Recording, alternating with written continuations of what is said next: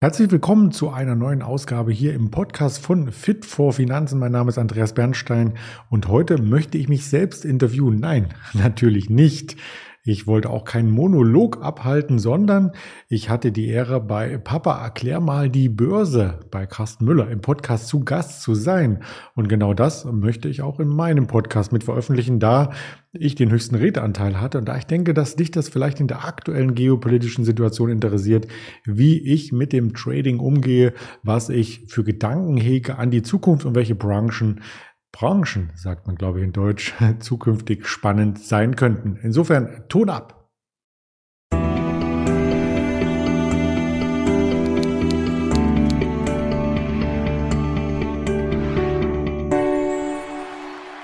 Hallo und herzlich willkommen zu einer neuen Folge von Papa erklär mal Börse.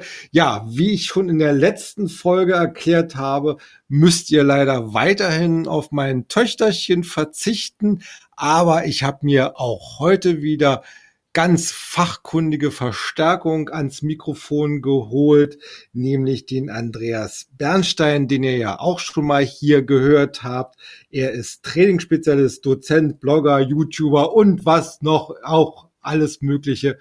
Äh, erstmal ein herzliches Willkommen an dich. Ja, hallo Carsten, schön, dass ich wieder da sein könnte. Vielleicht bin ich der verlorene Sohn.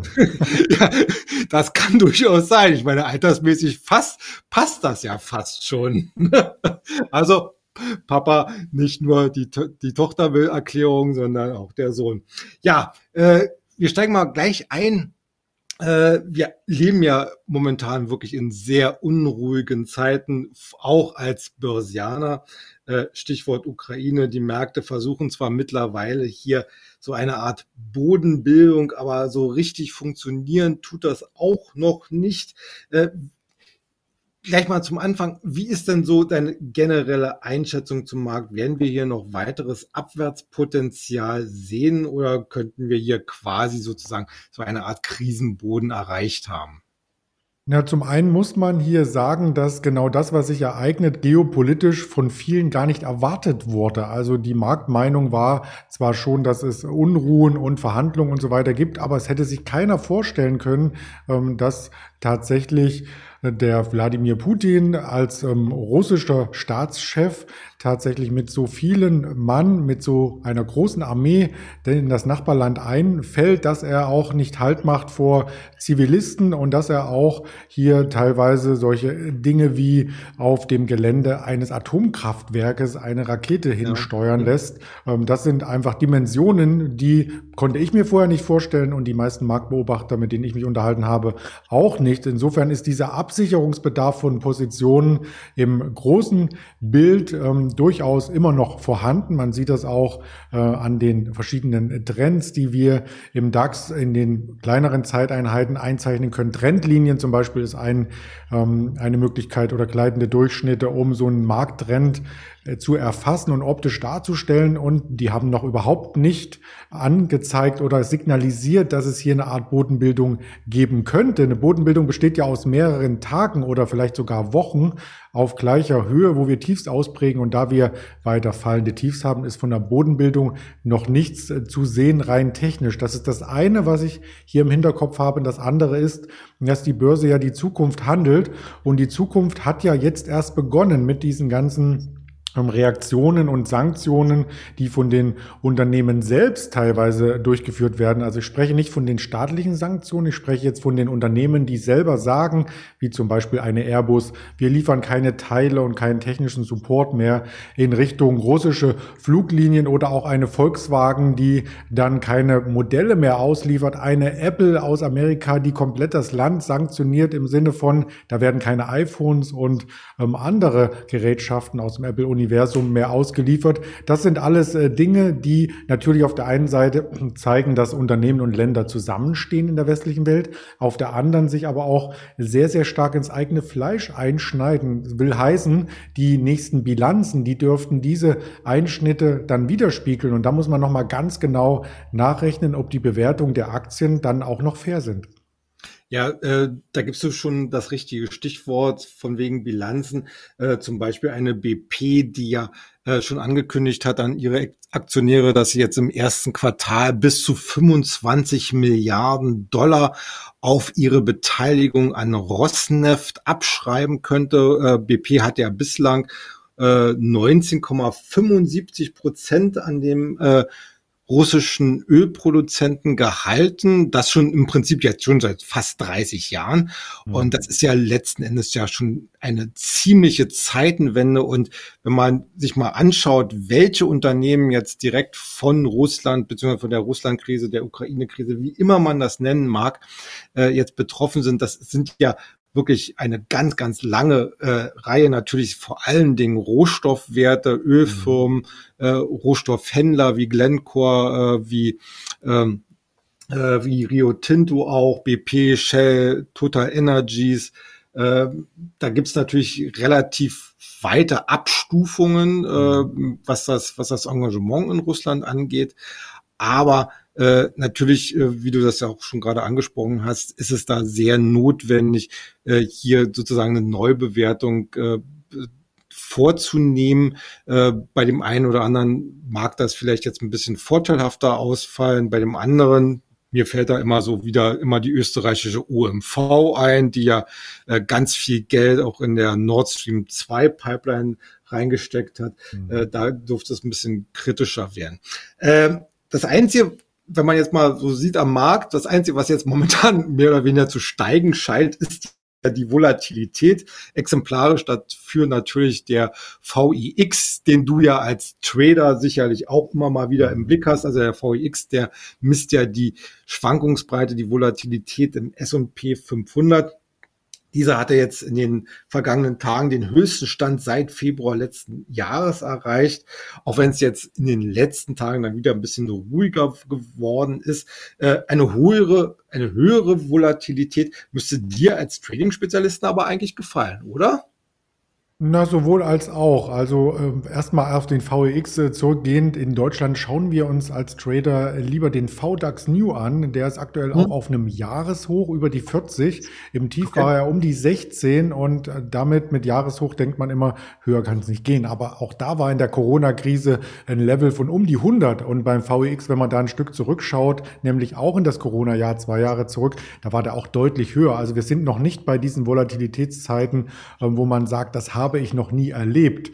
Ähm, das ist der eine Punkt. Und der andere ist, dass höhere Volatilität bei manchen Tradern dazu führt, dass sie eben weniger traden, weil sie sagen, sie traden beispielsweise nur mit einem mentalen Stop und können dann eben mit schnellen Schwankungen, Richtungswechseln am Markt ähm, nichts anfangen. Und andere, und dazu gehöre ich, ähm, die freuen sich über höhere Volatilität, weil das Setup bleibt gleich bei mir, auch der Stop und das Risikomanagement bleibt gleich bei mir, aber ich habe in kürzerer Zeit Ergebnisse vorliegen. Also soll heißen, ich bin in einem DAX-Trade, der auf 50 Punkte Potenzial ausgelegt ist, vielleicht schon nach drei, vier Minuten am Ziel auch negativ formuliert am Ziel, wenn ich ausgestoppt werde und kann mich dann auf den nächsten Trade konzentrieren und in einer Zeit, wo die Volatilität, ich gebe mal so ein paar ähm, Punkte mit, die Volatilität im DAX war in dieser Woche im Durchschnitt bei 500 Punkten und die normale Volatilität äh, zum Beispiel im November, Dezember letzten Jahres lag bei 150 Punkten. Also sie ist viermal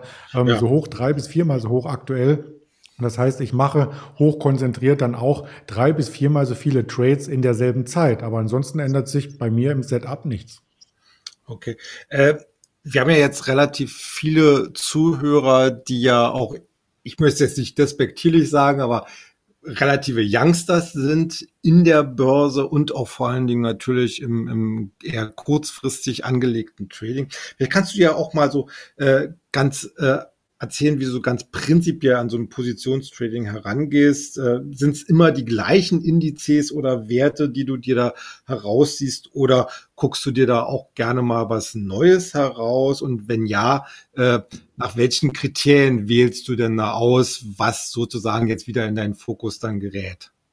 Also bei den normalen Day-Trading-Transaktionen, die ich vollziehe, bin ich immer bei denselben Indizes, bei den großen selbstverständlich, bei dem DAX am Vormittag, am Nachmittag beim Nasdaq und beim Dow Jones und ab und an auch mal den Euro, US-Dollar oder den Goldpreis. Da ändert sich nichts. Also da schwenke ich nicht von Gold auf Orangensaft oder Kaffee um. Okay. Aber bei Aktien ist es schon so, dass ich da nicht Aktienlieblinge habe, die ich handle im Positionstrading, sondern dass das Kriterium für mich ganz klar die Volatilität ist und auch der Newsflow. Wenn ich mir Aktien anschaue, die vor zwei Jahren noch zu den Lieblingen gehört haben im amerikanischen Raum, eine ähm, Beyond Meat beispielsweise, eine Zoom Video Communications oder auch eine Square, so sind die doch massiv unter die Räder gekommen, weil natürlich in einem Umfeld, wo Unsicherheit herrscht, zuerst das Geld aus diesen spekulativen Werten entweicht. Das ist der erste Punkt von drei. Der zweite ist, dass bei einem Zinsanhebungszyklus, und vor dem stehen wir zweifelsohne, noch in diesem äh, Monat möchte die US-Notenbank Fed die Zinsen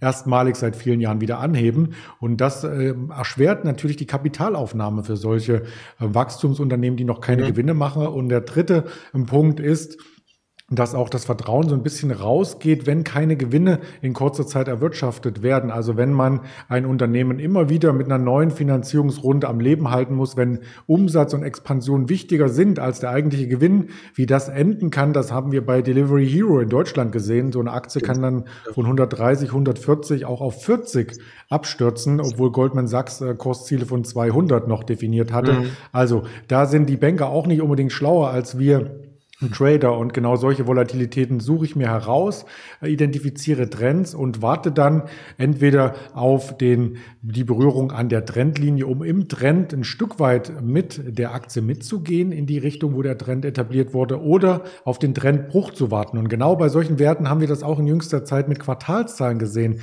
Die Square, die jetzt Block heißt, ist nach den Quartalszahlen massiv nach oben gestiegen. 30 Prozent konnte hier quasi vom Tief aus ähm, wieder wettgemacht werden. Und da gibt es noch weitere ähm, Werte aus dem Bereich, wo es sehr interessant sein könnte, wo sich eine Bodenbildung vielleicht vollzieht und wo man dann auch äh, fundamental sagen kann, da ist schon alles schlechter eingepreist, jetzt kann es nur noch besser werden. Ja. Äh, äh, du hast ja äh, im Prinzip, äh, hast ja auch schon angesprochen, also du guckst ja sicherlich schon in vielen anderen Richtungen, aber ein Kern, sage ich mal, deines, deines Positionstrainings ist ja der DAX. Äh, du analysierst diesen ja auch börsentäglich, unter anderem ja auch auf unserer Internetseite www.börse-global.de.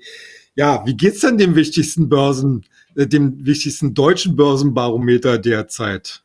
Ja, dem geht's nicht gut. Er ist aber noch nicht an der Schwelle zu einem Bärenmarkt, aber kurz davor. Ähnlich wie beim Nasdaq muss man äh, sagen, rein lehrbuchtechnisch äh, ähm, sind 30 Prozent Kursabschlag von einem Hochpunkt so die Schwelle. Ab da spricht man erst von einem Bärenmarkt. Und das Hoch im DAX war ja, war ja um die 16.290 verankert. Aktuell stehen wir bei 13.200. Sind Pi mal Daumen noch nicht ganz die 30 Prozent. Also da könnte von der Seite her das Schlimmste noch bevorstehen. Nun muss man aber wissen aus der äh, Chart-Historie der letzten Jahre, dass die 13.000 schon eine Marke war, wo er sich sehr schwer tat, erstmal drüber zu schauen, ähnlich wie die 15.000er, die hat sogar ein Jahr lang als Unterstützung hergehalten, bis sie vor wenigen mhm. Wochen gebrochen wurde, nachhaltig gebrochen wurde, nicht diese Intraday-Unterschreitung, die im Sinne von Buy the Dip immer wieder die Anleger anlockte.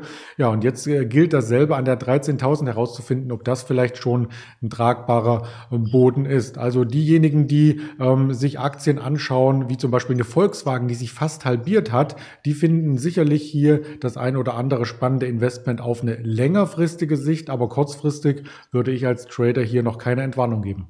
Ja, äh, du hast ja jetzt schon äh, einige Sachen äh, erzählt, so DAX, S&P äh, ähm, und auch schon einzelne Werte. Aber äh, gibt es denn äh, aus deiner Sicht auch Sachen, die zum Beispiel jetzt mal technisch inzwischen auch ein bisschen spannender aussehen? Oder gibt es sogar welche, wo du sagst, okay, nee, hier muss ich jetzt wirklich die ganz große rote Kelle hochhalten?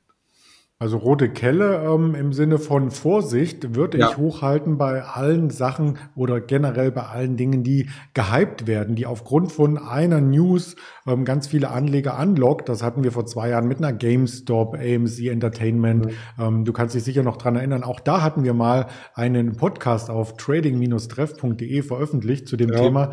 Und jetzt ist es im Ukraine-Umfeld ähm, so wie ein Déjà-vu, als ich am Montag die Kurse gesehen hatte von den äh, Rüstungswerten, von den Verteidigungswerten, wie zum Beispiel eine Rheinmetall oder eine Hensoldt. Sobald am Wochenende diese Meldung von Herrn Scholz über die Ticker kam, dass 100 Milliarden investiert werden sollen in die Bundeswehr, sind diese Aktien angesprungen. Eine Hensoldt stand davor, ähm, der macht äh, Radarsicht, Nachtsichtgeräte und solche Sachen ja. Ähm, die Firma in Deutschland, ähm, die stand davor bei 12, 13 Euro, ist in der Spitze bis auf 33 gestiegen. Und mich haben ganz viele Mails und auch im Chat erreicht am Montag, Dienstag, soll man da jetzt einsteigen? Jetzt kommt das große Budget. Meine Antwort war, und die möchte ich gerne hier auch kundtun im Podcast, um Gottes Willen nein, denn auch da gilt es, die zeitliche Verzögerung zu beachten. Von der Freigabe eines Budgets über eine große Ausschreibung von der Bundeswehr, das ist ja immerhin eine öffentliche Institution, bis zur Auftragsvergabe, bis das Geld dann auf dem Konto ist. Und erst dann kann das Unternehmen sagen, wir bauen eine zweite Produktionshalle auf und fertigen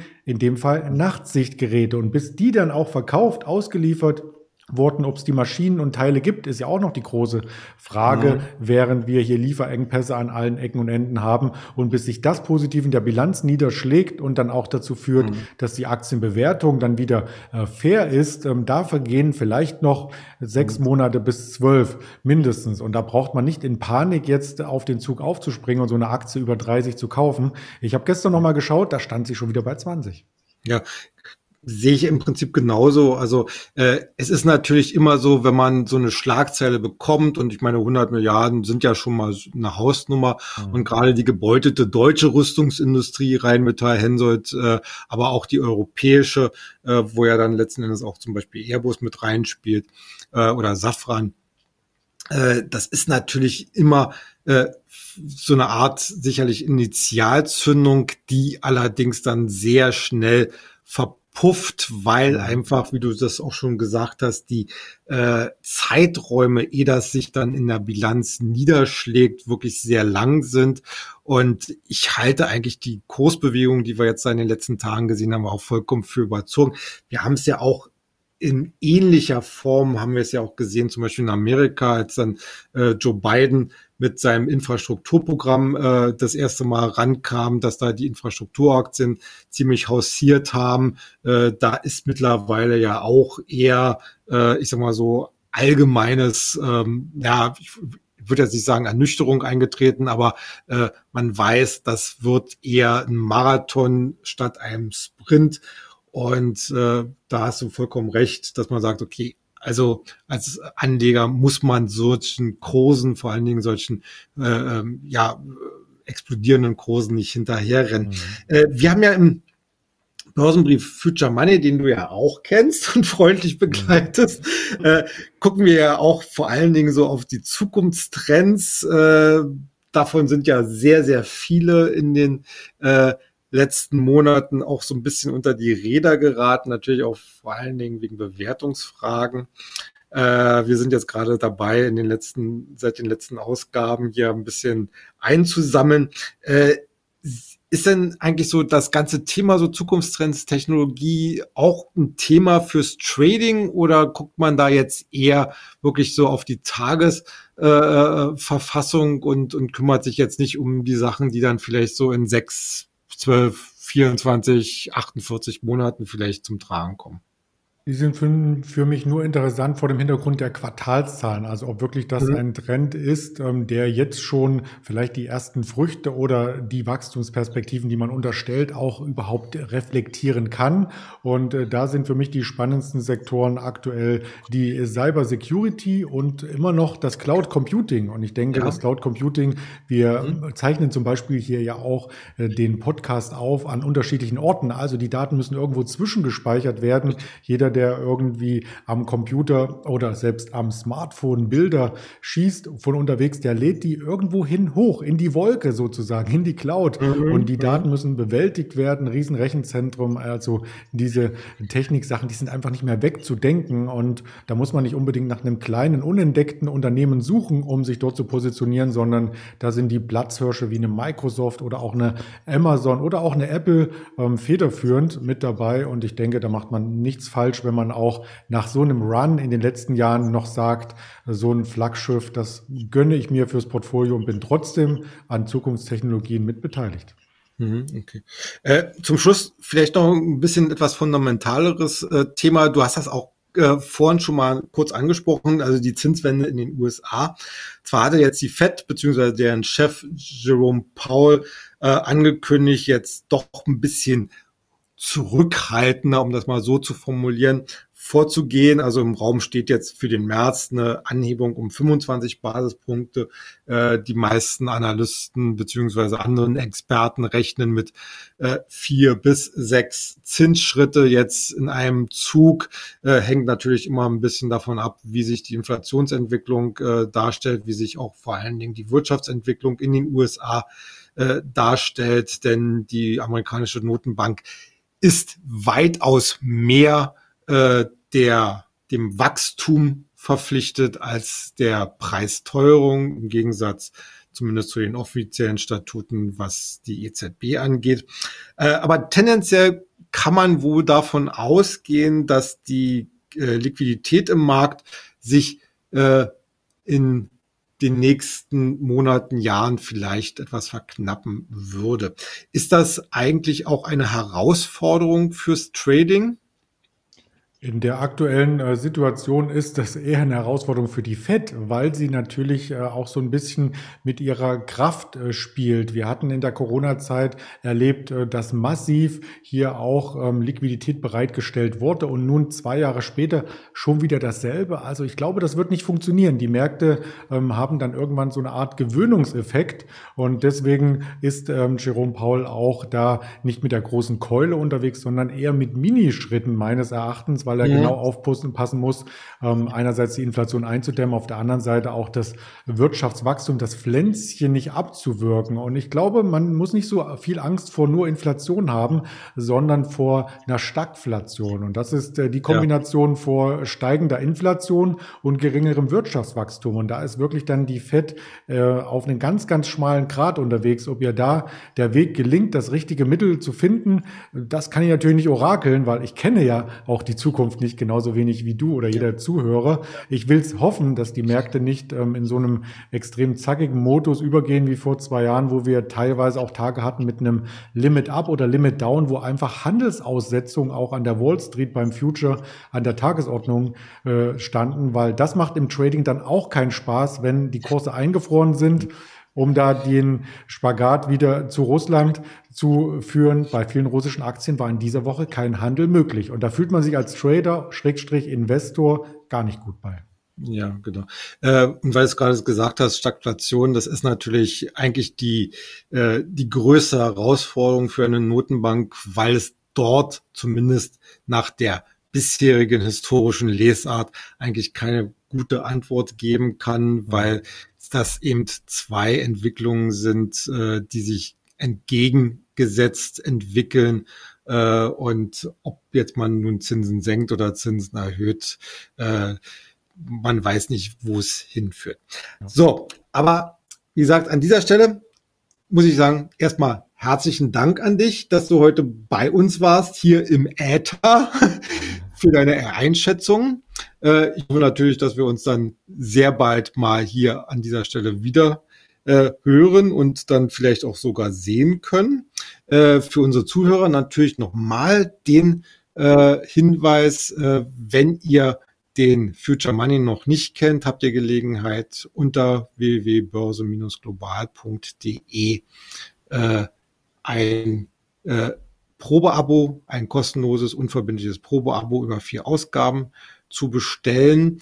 Äh, den äh, Andreas Bernstein, den könnt ihr auch, wie gesagt, regelmäßig bei uns auf der Internetseite lesen und auch sehen. Also er hat auch zum Beispiel einen YouTube-Kanal.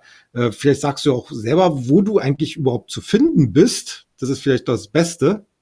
Ja, das sprengt vielleicht den Rahmen. Also ich glaube, über meinen Namen und Nein. über Börse global findet, findet, man mich. Aber ansonsten gibt es noch das Label Fit for Finanzen, also äh, Fit genau. und dann die vier und Finanzen hintereinander geschrieben.de mit einem täglichen Livestream über mehrere Stunden, wo ich ähm, nicht nur live trade, sondern auch mit vielen genau. interessanten Menschen aus der Szene in Kontakt trete und ja, Interviews wie du führe.